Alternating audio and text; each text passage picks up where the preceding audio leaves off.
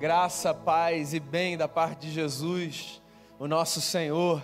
Disse hoje de manhã, queria repetir, bom demais estar de volta depois de dois domingos fora, descansando com a Denise, com os meninos, voltar para a nossa casa de oração, voltar para os braços dos nossos irmãos e irmãs, é uma coisa maravilhosa, é uma alegria estar aqui, é uma alegria ter você nessa celebração, nessa noite. As nossas crianças estão reunidas lá embaixo, celebrando também a fé. Se você está visitando a gente aqui nessa noite, é uma alegria ter você na nossa casa. Eu queria chamar a sua atenção nesse momento para um texto que se encontra numa das principais cartas do Novo Testamento, a carta que Paulo, o apóstolo, escreveu à igreja em Roma. Eu quero ler um verso apenas do capítulo 12 da carta aos Romanos.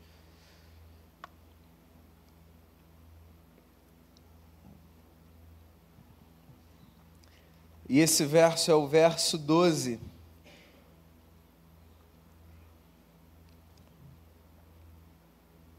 Diz assim o texto sagrado: Alegrem-se na esperança, sejam pacientes na tribulação e perseverem na oração. Alegrem-se na esperança, sejam pacientes na tribulação e perseverem na oração. Palavras do apóstolo Paulo, palavra de Deus para a nossa vida.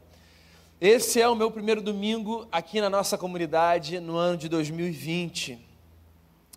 E no primeiro domingo de um novo ciclo, eu pensei em trazer para você uma palavra muito prática. Os inícios de ciclo são geralmente momentos em que a gente precisa de pequenas porções de sabedoria que às vezes dão um norte para a nossa caminhada.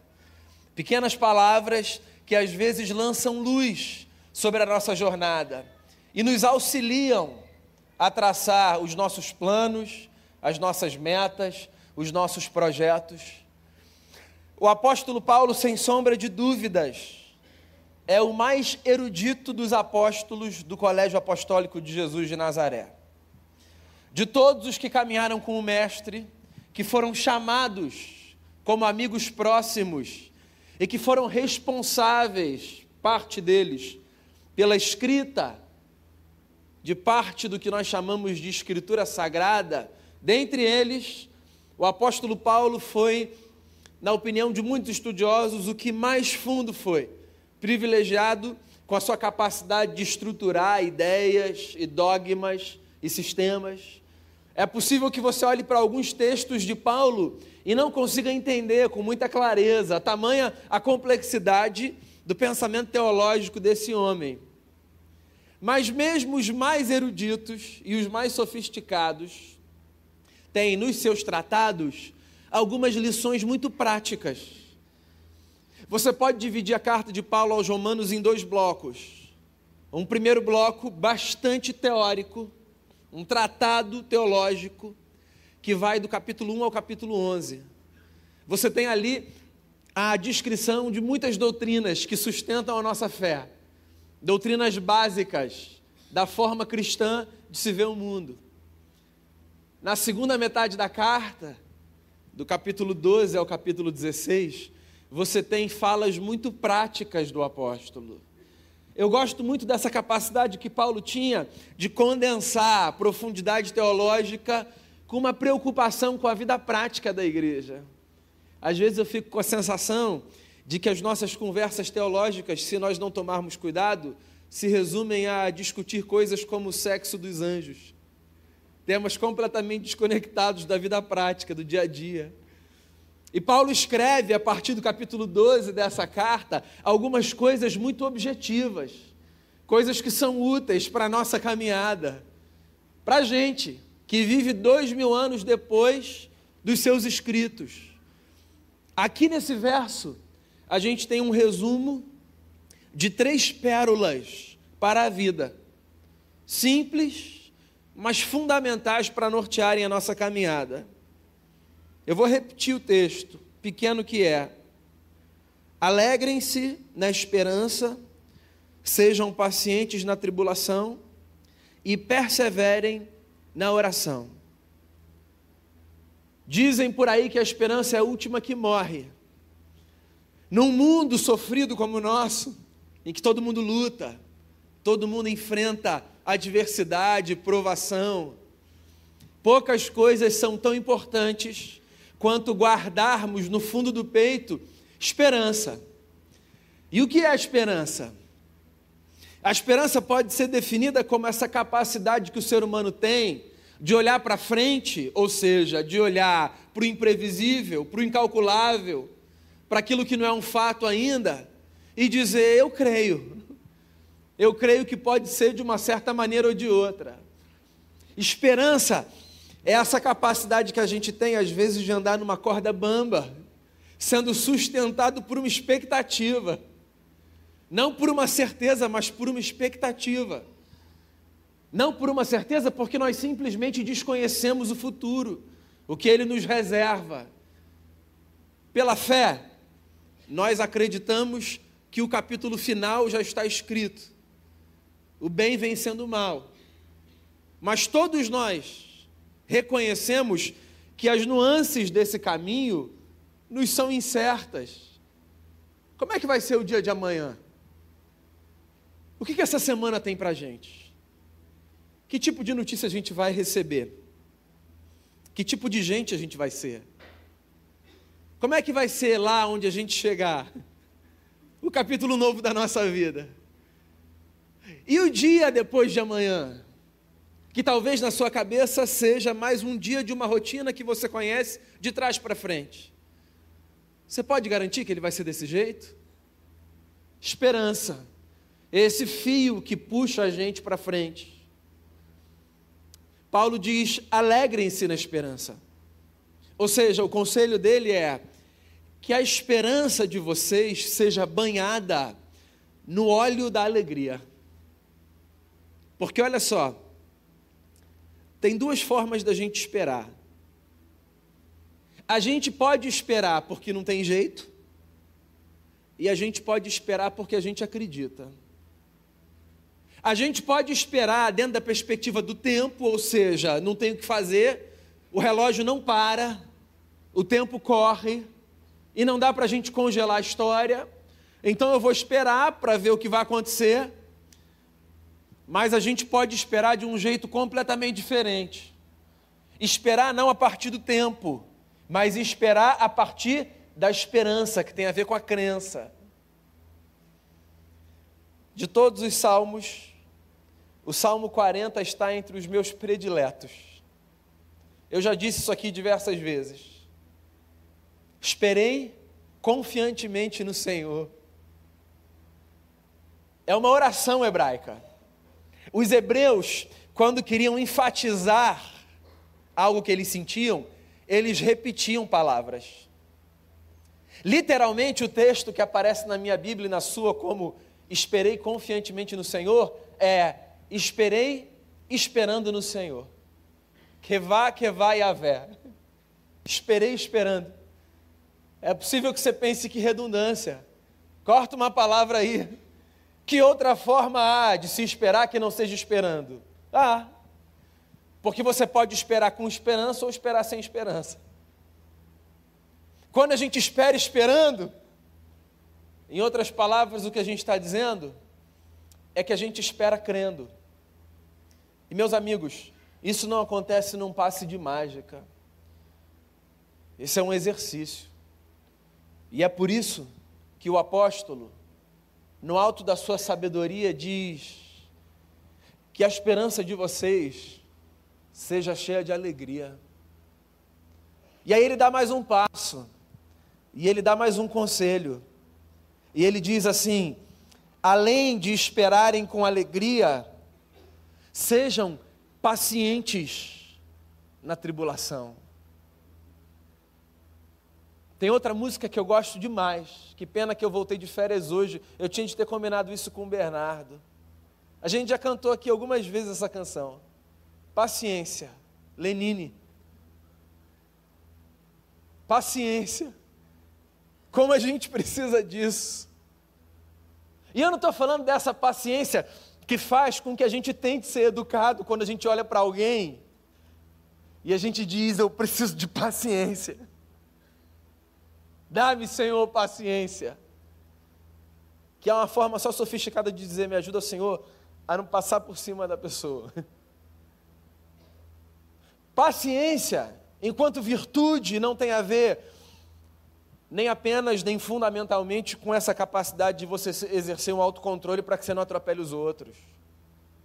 Paciência tem a ver com exercício, com uma disciplina, de você num mundo caótico que te empurra para todos os lados, te hiperacelera e não te deixa respirar, você se exercitar para que você mantenha, na medida do possível, o controle do compasso da sua alma.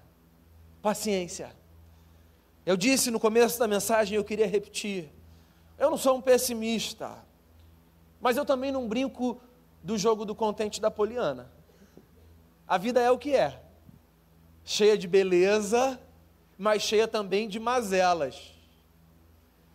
E as mazelas da vida são suficientes para fazer com que o compasso da nossa alma se perca. Então, às vezes, a gente se percebe acelerado demais, querendo passar por cima não do outro, mas do mundo. Porque às vezes é o mundo que personifica esse trator que deseja nos atropelar, mas por cima do qual a gente quer passar. Às vezes a nossa falta de paciência não tem um nome, um CPF. É o sistema, é o globo, é tudo, é quem aparecer na frente, é quem dá o azar de cruzar o nosso caminho.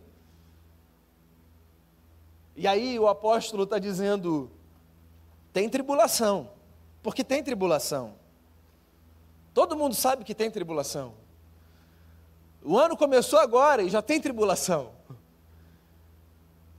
Você pode viver a vida que você vive tem tribulação. Porque a tribulação, ela não é o castigo dos azarados. A tribulação é a condição da humanidade. Você não passa por tribulação porque você foi escolhido por Deus, por uma prova muito grande que só você pode suportar. Uma espécie de prêmio de consolação que às vezes a gente tenta oferecer para as pessoas, dizendo assim: Ó, oh, você está passando por isso porque você dá conta. Então Deus te escolheu especificamente para passar por isso. Não, a gente passa porque a vida é isso. Porque a gente passa. A gente passa por luta e por tribulação porque a vida é esse palco de cenários favoráveis e desfavoráveis que se encontram. E às vezes as circunstâncias são maravilhosas e são explicáveis. Às vezes as circunstâncias são maravilhosas e são inexplicáveis às vezes elas são terríveis e são explicáveis. E às vezes elas são terríveis e são inexplicáveis. E não tem livro de Jó que nos faça convencer do contrário. A personificação do sujeito que ouve dos seus amigos no meio do seu sofrimento tem que ter uma explicação para isso. Lembra da história? O camarada sofre uma dor profunda perde filhos, perde casa, perde tudo. Se vê de um dia para o outro, com a sua história transformada, tomado de feridas do alto da sua cabeça à ponta dos seus pés. Recebe a visita de amigos que passam sete dias ao seu lado sem falarem absolutamente nada, simplesmente chorando com ele. Mas que quando abrem a boca, humanos que são, revelam a lógica que carregam na tentativa de entender a vida. E a lógica deles é a seguinte: se existe tribulação, tem alguma coisa que explique isso. Ou um pecado escondido, ou um dízimo não dado. Aí vem toda a teologia do terror que o povo desenvolve. Está amarrado em nome de Jesus. E a história de Jó ela é um tratado que nos faz perceber que às vezes as tribulações são apenas as contingências da vida. Que mesmo com as suas contingências, não é resultado de acaso, porque existe um Deus que atravessa com a gente todas as tribulações. E é por isso que Paulo, que é herdeiro dessa tradição, que tem o livro de Jó como um dos seus livros mais antigos, diz assim: tenham paciência na tribulação, tenham paciência. Tenham paciência não é finjam que nada está acontecendo. Tenham paciência não é olhem para o outro lado. Tenham paciência não é vamos deixar para lá. Tenham paciência só é cuidem do compasso da alma, cuidem. Não percam essa sintonia com essa música que vem do céu, que embala o nosso coração e que nos faz lembrar todos os dias que Deus está com a gente, que Ele caminha com a gente e que Ele nunca abandona a gente e que o que Jesus disse é verdade. Tenham bom ânimo, vocês vão ter aflição no mundo, mas eu estou com vocês e eu venci o mundo. E ter paciência na tribulação é isso enfrentar cada dia difícil da vida, dizendo assim: o Jesus que venceu o mundo está comigo. E olhar para as circunstâncias que você não explica e dizer: o Jesus que venceu o mundo está comigo. E olhar para o caos que te empurra, te acelera e pede pressa, e dizer: eu me recuso, eu faço hora, eu vou na valsa. Tenha alegria na esperança. Tenha paciência na tribulação. E ele termina com um terceiro conselho. Ele diz assim: seja perseverante na oração. Perseverança. No último ano, se não me falha a memória, se não foi no último ano, foi no ano anterior ou 2018 ou 2019. Nós perdemos, e o céu ganhou, um dos grandes teólogos contemporâneos que nós tínhamos. Um homem chamado Eugene Peterson, um grande acadêmico e um grande pastor. Curioso, características similares à do apóstolo nesse sentido, fazendo aqui uma alusão ao início da minha fala. O Eugene Peterson, se você não sabe quem é, ele foi o editor responsável pela tradução A Mensagem, que, na minha opinião, é a tradução mais linda que a gente tem da Bíblia Sagrada. Foi um hebraísta, um acadêmico, conhecedor profundo do hebraico, estudioso do Antigo Testamento, autor de muitos livros. Num dos seus livros, o Eugene Peterson compara a nossa jornada com Deus como uma caminhada que se resume em uma obediência longa na mesma direção. Caminhar com Deus, o Peterson dizia, era seguir numa mesma e longa jornada, seguindo numa única direção, que é a direção do eterno, que, segundo o profeta, diz aos seus filhos e filhas: esse é o caminho, andem por ele. A perseverança tem a ver com a capacidade de nós absorvermos essa ideia de que caminhar com Deus significa seguir dia após dia numa mesma direção. De que caminhar com Jesus significa persistir manhã após manhã e noite após noite numa mesma direção. A direção de sermos a semelhança do Cristo que nos amou e nos redimiu. Num mundo acelerado como o nosso, nós gostamos mesmo das corridas rápidas, dos 100 metros rasos, dos 50 metros livres. Num mundo como o nosso, nós gostamos das conquistas pontuais, das realizações momentâneas, dos pódios inexplicáveis do sujeito que chega e já está lá, e ninguém nem sabe como ele chegou lá, porque ele é um fenômeno, e em pouco tempo ele chegou lá onde ninguém chegou. Mas na verdade, amigos e amigas, a beleza da vida se compara mais a uma maratona do que a uma corrida de 50 metros ou 100. A beleza da vida está na capacidade da gente acumular capítulo após capítulo, quilômetro após quilômetro, seguindo com constância, com consistência, com estabilidade, com perseverança, com luta, numa mesma direção. Perseverem na oração. É Paulo dizendo: não abandonem uma prática que vocês sabem que manterá o coração e a alma de vocês em sintonia com o coração e a alma do eterno. Eu estava aqui no primeiro banco, na hora do louvor, embebido pelas canções que a gente cantou, todas elas lindíssimas. Mas você sabe o que eu mais gostei de tudo? Quando o B falou assim: a oração que Jesus nos ensinou a fazer. Vamos lá. E aí a igreja, Pai nosso que estás nos céus, santificado seja o teu nome, venha a nós o teu reino. Tem gente que fala assim às vezes comigo: vem cá, a gente não reza o Pai Nosso, não? Estou um tempo já aqui na igreja, estou tentando entender como é que funciona. Uma vez, numa pergunta como essa, uma terceira pessoa que estava perto atravessou a conversa e disse assim: Claro que não, isso é coisa de católico.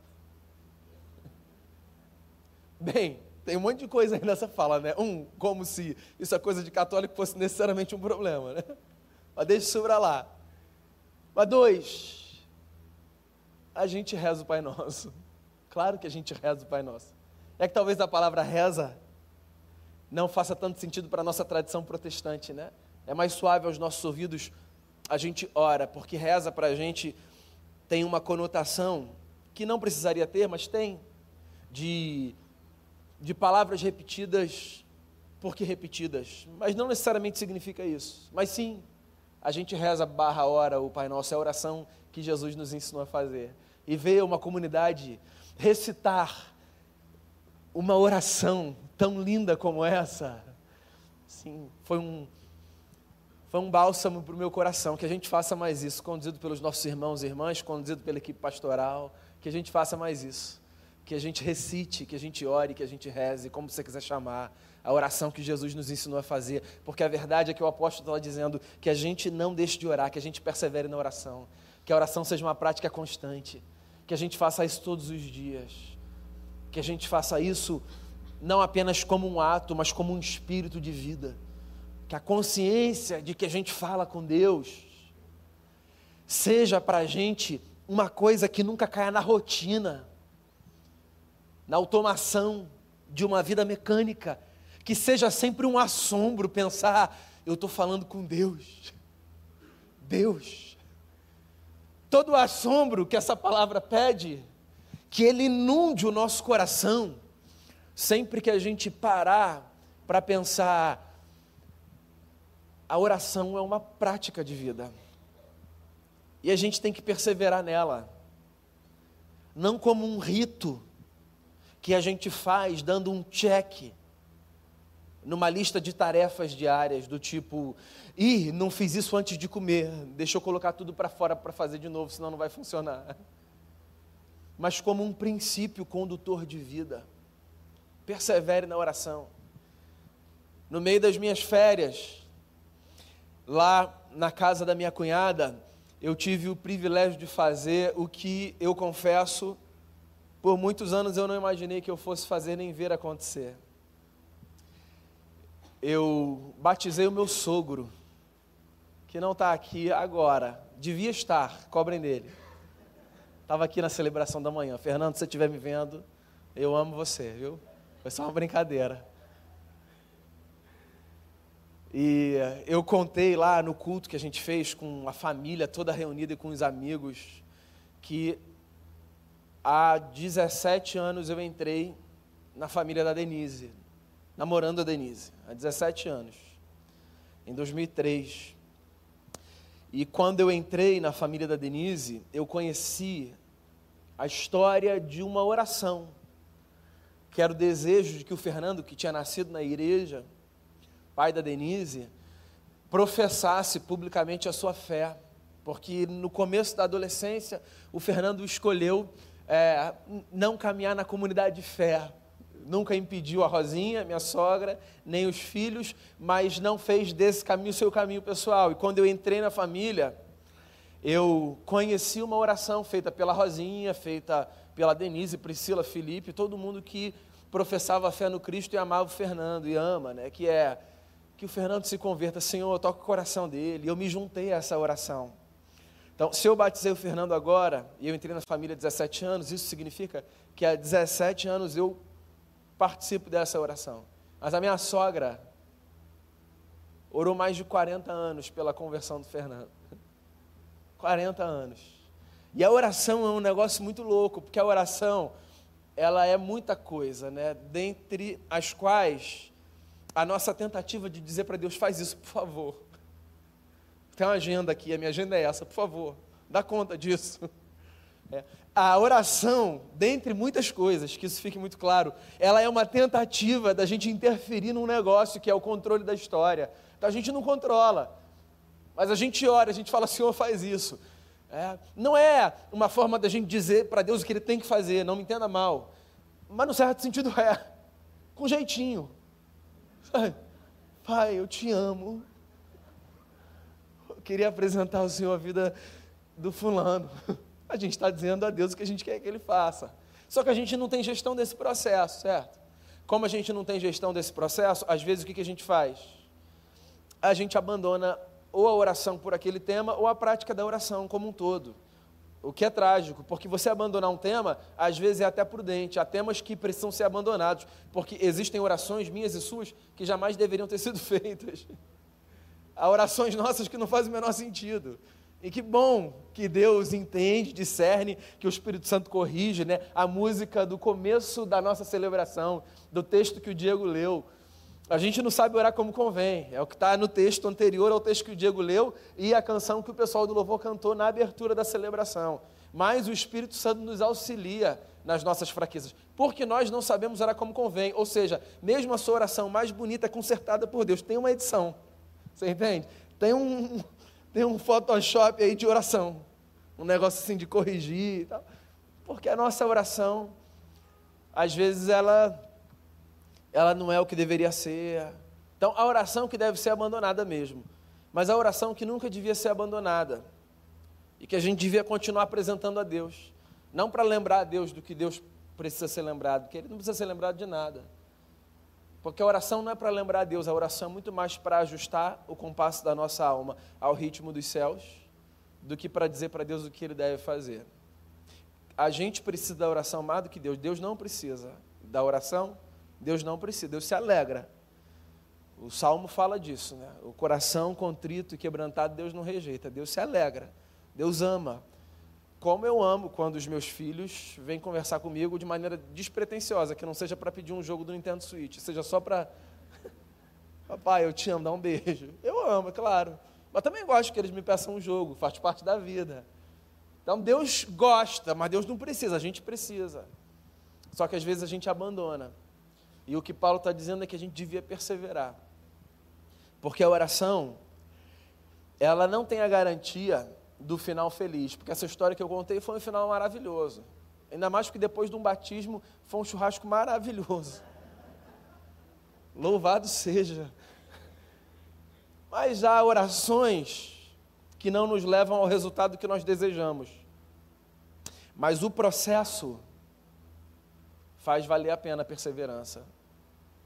Porque quando eu oro por fulano, eu oro por fulano, mas eu abro meu coração para que Deus trabalhe na minha vida, inclusive me fazendo lembrar que eu preciso ter paciência porque eu não tenho a gestão de processos e que eu preciso confiar porque quem dá conta da vida é Ele e que a vida não cabe na minha agenda, ainda que às vezes a minha agenda faça sentido diante da agenda de Deus, que me é um mistério. Pois aqui, amigos e amigas, há três conselhos práticos para você que eu gostaria que norteassem a sua jornada em 2020. Tenham esperança, mas não porque vocês precisam olhar para o relógio e se lembrar que tem que esperar. Tenham esperança, mas dessa esperança que é banhada na alegria de quem acredita que no fim o bem vence o mal. Tenham desse tipo de esperança. A esperança que não podem roubar do nosso peito, porque está lá dentro, está guardada. Confiem. Sejam alegres na esperança. Sejam pacientes na tribulação. Tentem, tentem, na medida do possível, ajustar o compasso do coração de vocês ao compasso do coração de Deus. Eu gosto sempre, ao pensar nesse tema, eu gosto sempre de me lembrar de uma fala de Nietzsche, em Assim Falou Zaratrusta. Ele disse assim: E os que dançavam foram tidos como loucos pelos que não conseguiam escutar a música. E, sim, Paulo disse sobre isso na carta aos Coríntios. Há coisas que são loucura aos que não entendem, aos que não discernem. É possível que o compasso da sua alma, em face de algumas circunstâncias, seja lido por terceiros como uma loucura. É possível que digam a seu respeito como é que você consegue viver assim se a sua história é essa. Pois é possível viver assim, mesmo com essa história, seja ela qual for. Porque quando a gente consegue o mistério pentecostal de alinhar o nosso coração, não apenas com as circunstâncias, mas com o som que vem dos céus, a gente consegue ter paciência. E a vida ganha outro ritmo e outra velocidade. E as tribulações que continuam aí, elas são encaradas de outro jeito. Então tenham paciência na tribulação. E por favor, pelo bem da sua alma e da minha, pelo tesouro mais precioso que nós temos para compartilhar na vida, pelo presente mais caro e mais nobre que a gente tem para oferecer um ao outro e todos, a quem nem sabe que esse presente existe, perseverem na oração. Não deixem de orar, nunca. Não como um rito que se repete na tentativa de convencer Deus de alguma coisa, mas como um exercício de alma. Como você sabe que de manhã, quando você acorda, você precisa ir ao banheiro fazer a sua higiene pessoal, que você automatize também na sua consciência a importância não de um rito religioso, mas de uma disciplina que fará bem à sua alma. Ore pelo seu próprio bem, pelo bem de terceiros. Diga às pessoas: Eu oro por você. Você verá sorriso no rosto de gente que você não imaginar. Há pessoas que, em face disso, te procurarão e dirão a você: Você pode orar mais uma vez por mim ou para mim? Foi outro dia no meu condomínio, e eu nem moro há tanto tempo lá, na portaria. Eu pareço um camarada aqui super é, descolado, né? Mas eu sou tímido. E eu estava saindo de bicicleta no meu condomínio.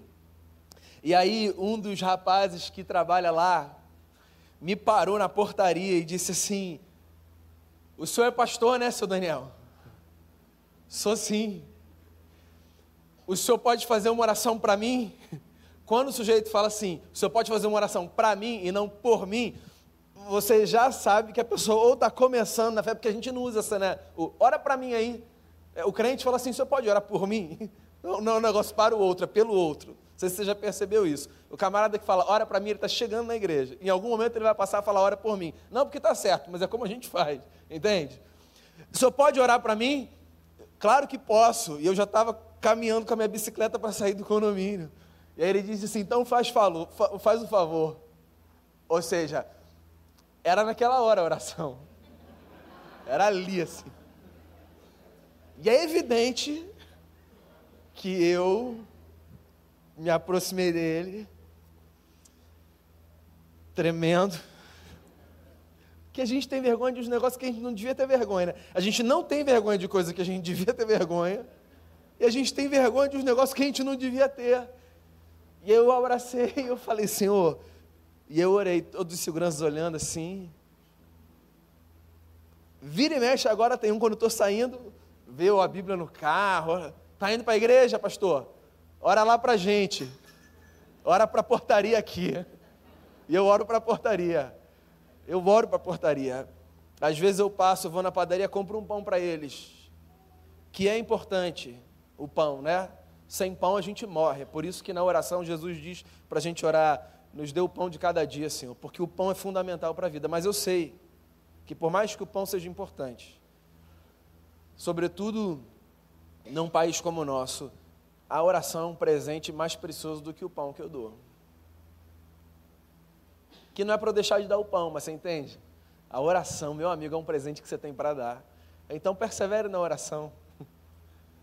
Porque, assim, se daqui a 40 anos, ou daqui a uma semana, ou se no mesmo dia, como a filha do Jairo, que no mesmo dia, no mesmo dia, Jesus disse: Não, não, ela só está dormindo.